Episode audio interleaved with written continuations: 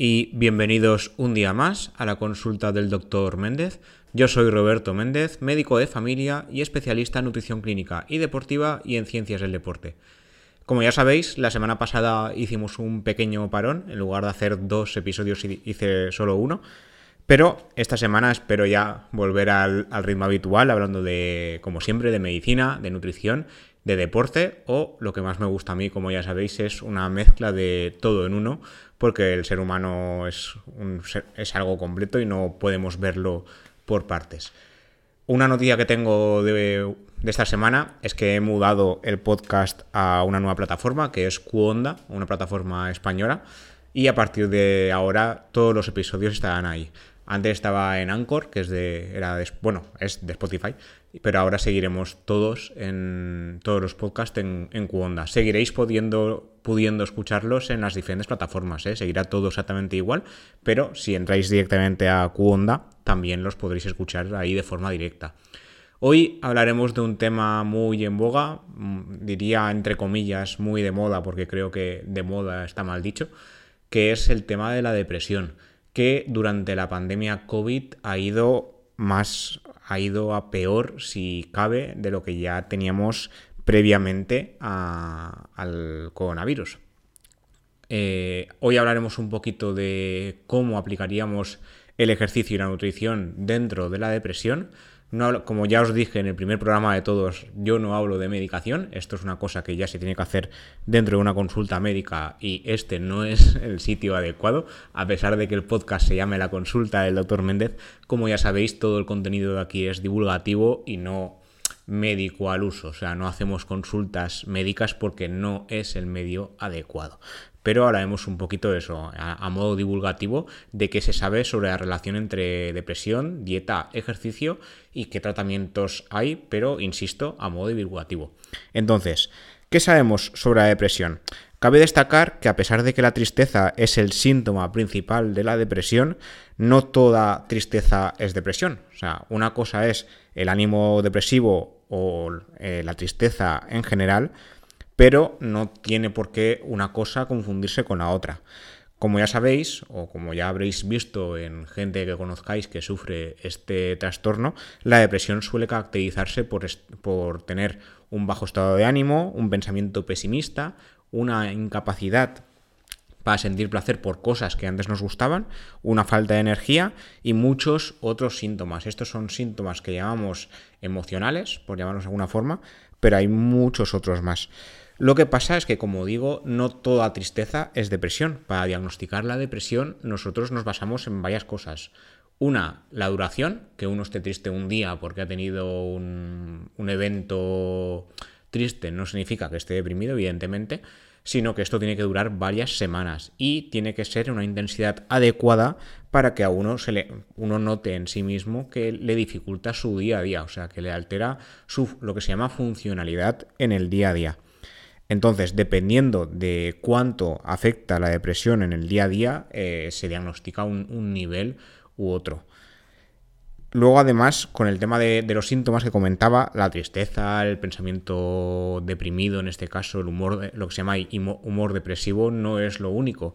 También hay síntomas, lo que se llama a nivel cognitivo, a nivel de pensamiento, que dentro de lo que es un trastorno de la depresión, hay determinados síntomas como la falta de atención, falta de concentración, dificultades para recordar cosas y luego también hay, síntomas que se llaman somáticos. Esto significa síntomas corporales. Es la forma que tiene el organismo de expresar la depresión, pero no con síntomas mentales o emocionales, sino a, nivel físico. Entre estos síntomas, los más típicos suelen ser eh, dolor de pecho, que se suele ver como un pinchazo, suele ser pinchazo. O sea, cuando es una opresión, ahí tenemos que diagnosticar, eh, diferenciar si no hay algo más, si no hay una afectación del corazón o del pulmón o demás. Pero normalmente, insisto, no siempre, siempre hay excepciones, normalmente es tipo pinchazo. También hay mucho insomnio, como ya hablamos en el capítulo de cómo dormir mejor, el insomnio también está a la orden del día, más del 50% de la gente sufre de insomnio y dentro de la depresión, a pesar de que mejoren los síntomas emocionales, eh, el insomnio muchas veces persiste durante el tiempo Y también hay otros síntomas como el dolor de cabeza que no se va, dolores múltiples como el típico dolor de espalda que no se va, y lo que se llama disfunción sexual. Esto quiere decir que la depresión puede llegar a afectar a la libido y causar problemas, ¿vale? Algunos datos interesantes sobre el tema actual de la depresión es que se especula, según datos de estudios, de diferentes estudios, que hasta el 50% de la gente con un trastorno depresivo no está diagnosticada como tal y por tanto no lleva tratamiento. Y además, dentro del tema de los tratamientos, esto es muy complicado a nivel médico sabemos que existen muchos tratamientos muy buenos y muy potentes y aún así, a pesar de que el tratamiento se haya demostrado que es bueno, muchas veces no se logra mejorar el cuadro clínico. ¿Vale?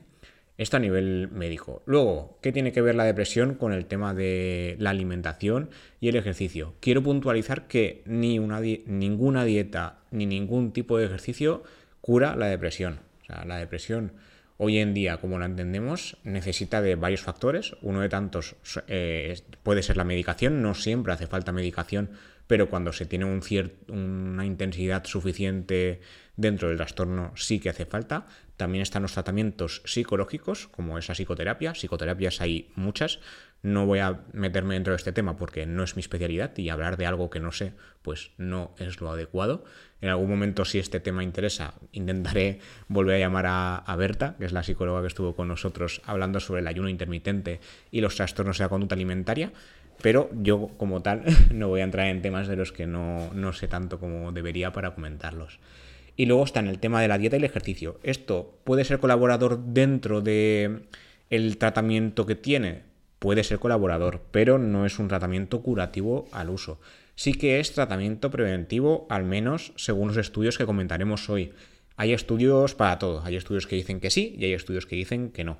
Yo os comentaré algunos que he escrito en el periódico, en el español, y, iremos viendo un poquito cómo han tratado el tema. Pero ya os digo, no es el tratamiento. Se puede usar como colaborador cuando ya se sube un cuadro depresivo, pero los estudios lo que han, lo que han ido viendo es cómo tanto ejercicio como dieta pueden ayudar a prevenir la depresión. Uno de ellos, esto empezaremos por el tema del ejercicio, se publicó en la revista The Lancet en el año 2018. Fue un gran macroestudio donde tuvo en cuenta a más de un millón de personas y la siguió durante cinco años, teniendo en cuenta eh, diversos factores, la edad, eh, la raza, los ingresos, el nivel educativo, y quisieron ver cómo se podía relacionar eh, la práctica de ejercicio físico con la prevención, insisto, de la depresión. En este caso, los resultados del estudio llegaban a la conclusión de que practicar ejercicio regularmente disminuía un día y medio al, mes eh, el empeoramiento de la salud mental. Vamos a traducirlo de otra forma. En este caso, los, los deportes de bueno, diferentes tipos de deportes, deportes de equipo, ciclismo o aeróbico, práctica de gimnasio, se veía que disminuían los niveles de estrés y nivel, el riesgo de depresión como tal. Por ejemplo, los deportes de equipo reducían hasta un 22% el riesgo de sufrir estrés o síntomas depresivos. El ciclismo reducía este riesgo hasta un 21% y ir al gimnasio, practicar ejercicios tipo aeróbic, reducía el, riesgo hasta un 20%. No está nada mal. Como digo, no es algo curativo, pero sí preventivo. Eh, después, los investigadores también dijeron que había un nivel idóneo de practicar ejercicio. En este caso, hablaban de sesiones de diferentes ámbitos, como he comentado, de entre 30 y 60 minutos por sesión máximo cinco veces a la semana. Según sus datos, demasiado tiempo podría ser incluso perjudicial. Sobrepasar 90 minutos de ejercicio por sesión o practicar ejercicio más de 23 días al mes podría ser contraproducente a nivel mental, esto según los investigadores.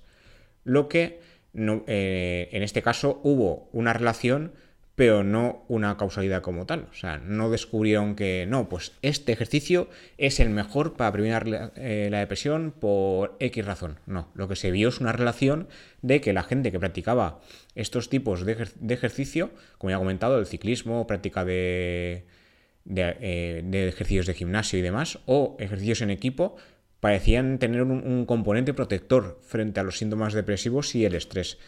Lo que dentro de los autores sí que criticaban un poco que en el estudio se tuvo en, se tuvo en cuenta tanto estrés por un lado como síntomas depresivos por otro y lo juntaron.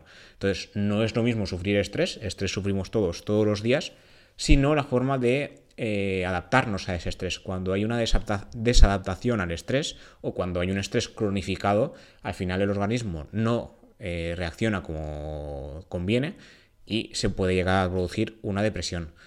Esto depende, hay gente que por lo que sea pues se desadapta más rápido y luego está el tema de que si estamos estresados todos los días a todas horas, el organismo al final evidentemente peta. Pero ahí en este caso sí que se criticó que lo metían todo en el mismo saco. Entonces ahí hay que, hay que coger un poquito el, estudio con pinzas, ¿no? Luego, ya pasando al tema de la dieta. ¿Existen dietas que puedan eh, prevenir la depresión?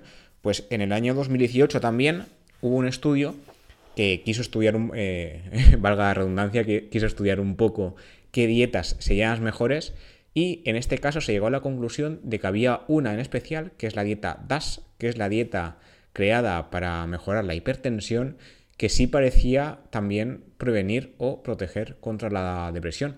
En este caso, esta dieta se basa sobre todo en su bajo índice de grasas y en el bajo contenido de sal, en este caso para prevenir o mejorar la hipertensión, pero un estudio con casi mil personas seguidas durante seis años llegó a relación, eh, quiso ver si la dieta DAS o la dieta mediterránea o la dieta occidental de la que hablamos en hace unos pocos episodios, si algunas de estas se relacionaban con la depresión como tal.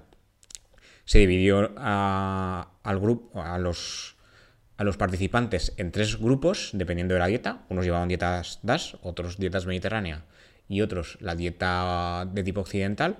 Y se vio que la dieta DAS era, bueno, o sea, el grupo que llevó la dieta DAS eran menos propensos a desarrollar síntomas de, de depresión en comparación a los otros dos grupos.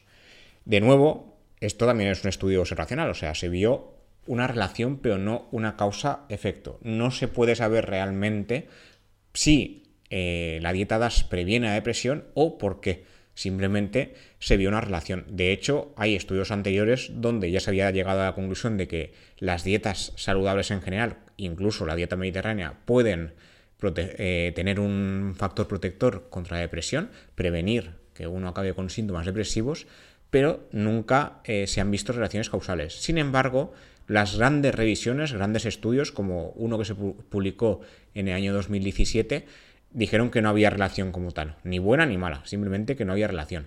Entonces, esto también habría que cogerlo con pinzas. Luego, posteriormente, en el año 2019, en lugar de la dieta DAS, se llegó a la conclusión de que la dieta mediterránea tendría un efecto protector contra los trastornos mentales en general y contra la depresión en particular como ya os sabéis o como ya os he dicho en muchos otros podcasts, llevamos ya más de 30 y seguro que lo he repetido casi en cada uno, eh, la dieta saludable típica siempre se basa en frutas, verduras, hortalizas, frutos secos, cereales integrales, poco consumo de carne roja y poco o nada de nada de alcohol. Dentro de todos estos consumos, la dieta mediterránea destaca por ser uno, una de las que los, las juntan todas las dietas de estilo mediterráneo, porque está la dieta estándar y luego están las variables, como la dieta verde mediterránea, de la que hablaremos en próximos capítulos, si os interesa, eh, se basa en, una dieta rica en verduras, en legumbres, frutas, frutos secos, granos enteros, también pescado, lácteos y derivados, carnes magras, en este caso carne de ave, sobre todo pavo, pollo, pato menos, pero pavo y pollo eh, sí que hay mucho en la dieta mediterránea, y poco consumo de carne roja. También, como sabéis, el aceite de oliva es primordial en cualquier dieta de estilo mediterráneo. Y resulta que todos estos eh, alimentos se relacionarían con una mejor salud mental en general.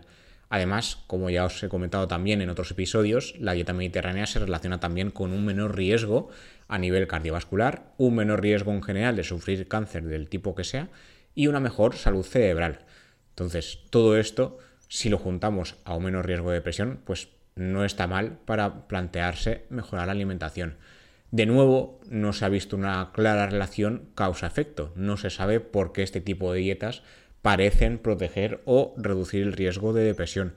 Una de las hipótesis, que algunos estudios sí que lo han mencionado, es que el tema de, llevar a cabo una dieta saludable, en este caso de estilo mediterráneo, cómo reduciría la inflamación, al contrario que la dieta occidental que aumenta la inflamación corporal, esta reducción de inflamación en general y reducción de inflamación a nivel cerebral en particular podría proteger de los trastornos mentales de diferente tipo. En este caso la depresión, que es el trastorno, mm, sí, diría que es el trastorno mental más extendido en todo el mundo. En este caso, en el estudio, se vio que de los participantes, el 64% tenían una adherencia moderada a la dieta mediterránea y el 35, 34% eh, perdón, una adherencia alta. Y en total, el 25% de ellos tenían síntomas depresivos. Aquí lo que sí que se hizo es eh, eh, probar la, dieta mediterránea como tal y se vio que aquellos que tenían una alta adherencia sí que tenían menor nivel de, riesgo frente a la depresión y a síntomas depresivos asociados como los que hemos comentado antes. Como ya habréis visto, como ya conoceréis en algunos casos, la depresión no suele eh, ser un único síntoma, sino que son varios y se suele relacionar con otros trastornos. Lo más común y corriente es lo que se llama síndrome ansioso depresivo. Entonces se suelen tener síntomas un poco mezclados de ambos tipos. No es un trastorno a secas, sino que suele ir con más cositas. Para finalizar está el tema del tratamiento médico. Como ya os he dicho, no os voy a hablar de los diferentes tratamientos porque esto eh, sería más a nivel eh, médico centrado en, en la consulta, pero vamos a hablar un poco del tratamiento general. Uno de los miedos que más se ven a la hora de tomar tratamiento antidepresivo es el tema de ganar peso porque sí que es verdad que hay muchos tratamientos, de hecho hay, tratamientos específicos antidepresivos que se sabe que se toma uno toma eso y va a ganar peso seguro porque lo sabemos, porque es un efecto secundario conocido, pero esto no pasa en todos, de hecho pasa en poquitos, pasa en alguno puntual. Y también en 2019 se llevó a cabo una investigación que decía que seguir tratamientos antidepresivos no tiene por qué ser incompatible con perder peso. O sea, hay tratamientos que sí que hacen ganar peso, tanto antidepresivos como antipsicóticos. De hecho, estos últimos suelen eh, provocar más ganancia de peso, pero no, eh, no siempre tiene por qué. O sea, uno puede estar tomando tratamiento antidepresivo porque lo necesita y si quiere perder peso se puede. De hecho, como ya hemos comentado con el tema de la dieta y del ejercicio, eh, si en este caso hay que perder peso, la pérdida de peso llevando a cabo estas dos eh, estos dos factores, dieta y ejercicio, podrían incluso ayudar a mejorar. Como digo, no es un tratamiento, pero puede colaborar dentro del tratamiento multidisciplinar que llevaría la depresión. En este caso, en el estudio, los investigadores recabaron datos de más de 17.000 personas que participaban en un programa de pérdida de peso en Ontario, en Canadá. Y la condición para participar era tener un índice de masa corporal por encima de 27 y un programa de o un índice incluso mayor de 30. Como sabéis, más de 25 se llama sobrepeso y más de 30 ya hablaríamos de obesidad. Entonces, eh, los autores diferenciaron eh, los resultados según el sexo de los participantes y según también la medicación que consumían. Se llevó a cabo un subanálisis que tenía en cuenta si la medicación era eh, antidepresiva o antipsicótica y sin relacionar con la ganancia de peso y qué fármacos parecían eh, tener cierta relación o no. Cuando se finalizó el análisis se vio que el 23% de los participantes consumían al menos un fármaco y se vio que los hombres perdían una cantidad significativa de peso independientemente de la medicación que estuvieran tomando, por lo que tomaban antidepresivos o antipsicóticos, o los dos puntos. Pero los que tomaban antidepresivos perdían algo menos de los que tomaban eh, fármacos combinados o los que no tomaban medicación. No sé si. Voy a repetirlo. Los que tomaban antidepresivos solo, solo antidepresivos, perdían menos peso que los que tomaban ambos tipos de, medicación. Esto es llamativo, porque se suele creer que este, que este tipo de fármacos como que bloquean la pérdida de peso, pero este estudio llegó a la conclusión de que no. ¿Es esto aplicable a todo el mundo? Pues como siempre, no. Estos son estudios, son ambientes de laboratorio, entre comillas, son ambientes estudiados y la vida real es un poco más complicada. Pero eh, echar la culpa de la ganancia o pérdida de peso siempre a la toma de un fármaco, a veces sí que puede existir, pero no quiere decir que siempre exista. También dependerá de la persona, evidentemente. Luego ya, para finalizar, esto ya, estamos acabando, como siempre intento que sean 20 minutos y sabéis que me paso, pero para finalizar algunas cosas, como ya hemos comentado al principio del todo, no toda tristeza es depresión, ni toda depresión necesita fármacos, ¿vale? Como veis, el ejercicio y la dieta pueden ayudar, no son tratamientos al uso, pero se ha visto en diferentes estudios que para prevenir sí que podrían servir y dentro de un, de un diagnóstico ya de depresión como tal, pueden colaborar a mejorar, pero no son el tratamiento esencial ni el pilar básico, es un colaborador. Luego, cuando ya se sufre de depresión, no siempre hace falta tomar fármacos. Hay gente que, que con tratamientos psicológicos sin tomar fármacos también mejoran. También hay estudios que indican que la combinación de ambos sería lo ideal, o sea, tratamiento eh, psicológico y tratamiento con fármacos. Pero hay que discernir un poco, o sea, no podemos siempre, eh, no, como hay depresión hay que tomar fármacos. Siempre, siempre no. Sí que es verdad que en gran parte de los casos sí que hace falta, pero no tiene por qué ser siempre. Entonces esto se tiene que decidir, como digo, dentro de la consulta médica, valorando los síntomas, valorando la afectación y valorando diferentes factores que, como ya he dicho al principio, no valoraremos hoy aquí, porque esto es más de índole médico que divulgativo. Y creo que es todo lo que os quería contar por hoy. Seguramente, como me suele pasar, me dejaré alguna cosilla porque quiero contar tanto que no que luego se me pasa.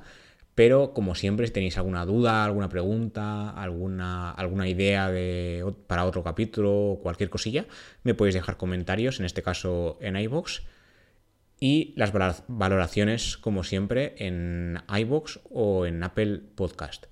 Y se agradece, como siempre, la suscripción a cualquier red que utilicéis, ya sea Spotify, iBox, Apple Podcast o en Qonda, como ya os he dicho, que empiezo a estar ahí desde hace nada, unos días antes de grabar este capítulo. Espero que os haya gustado, como siempre, gracias por escuchar y nos vemos en el próximo capítulo. Hasta la próxima.